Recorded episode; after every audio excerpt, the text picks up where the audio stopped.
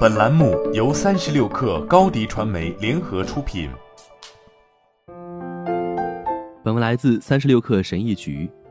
一九六一年，当东北航空公司与另一家公司合并时，一个名叫达利欧的十二岁男孩在该公司的投资翻了两倍。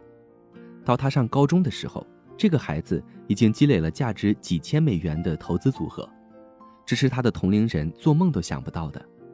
如今，达利欧以一百八十六亿美元的净资产位列全球富豪榜第六十九位。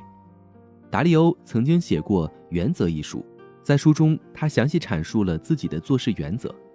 达利欧认为，他在职业生涯中创造的原则和规则，也可以应用于投资以外的领域，尤其是创业领域。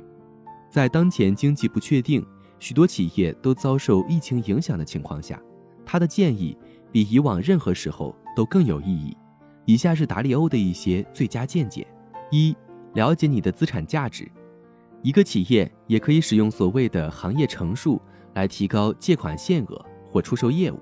简单来说，行业乘数是一项了不起的发明，它可以根据行业在经济框架中的重要性放大任何业务的价值。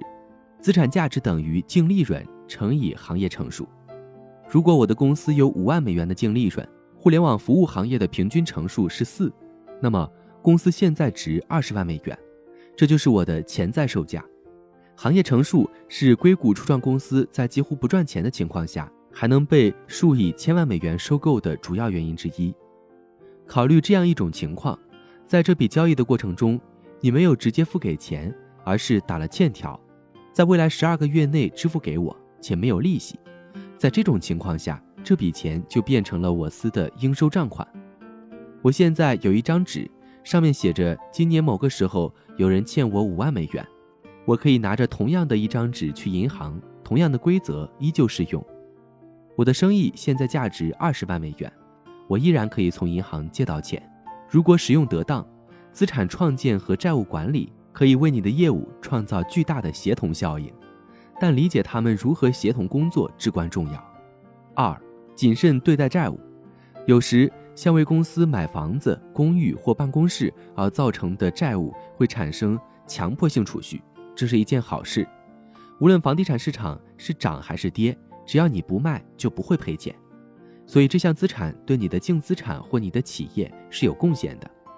如果你或你的企业需要借钱来买资产，那么随着时间的推移，该资产应该能产生比债务成本更多的收入。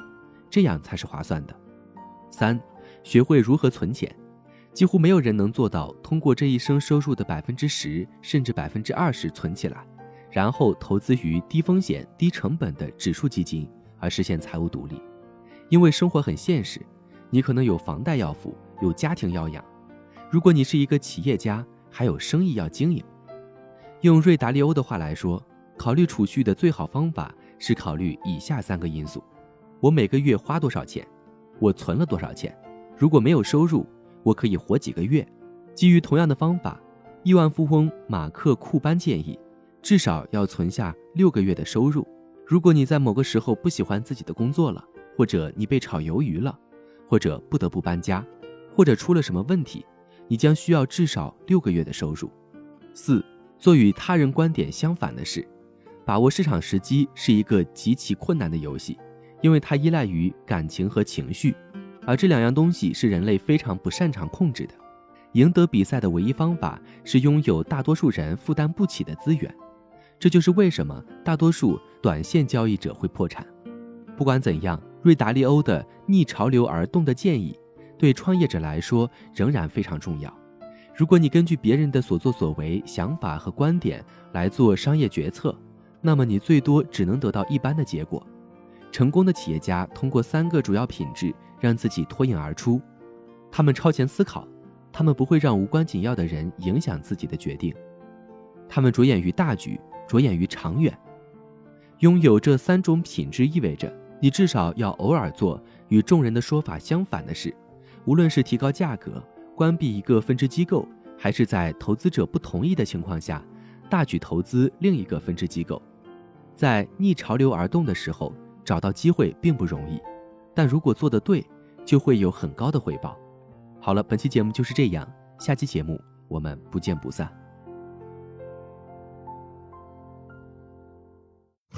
品牌蓝 V 想涨粉就找高迪传媒，微信搜索高迪传媒，开启链接吧。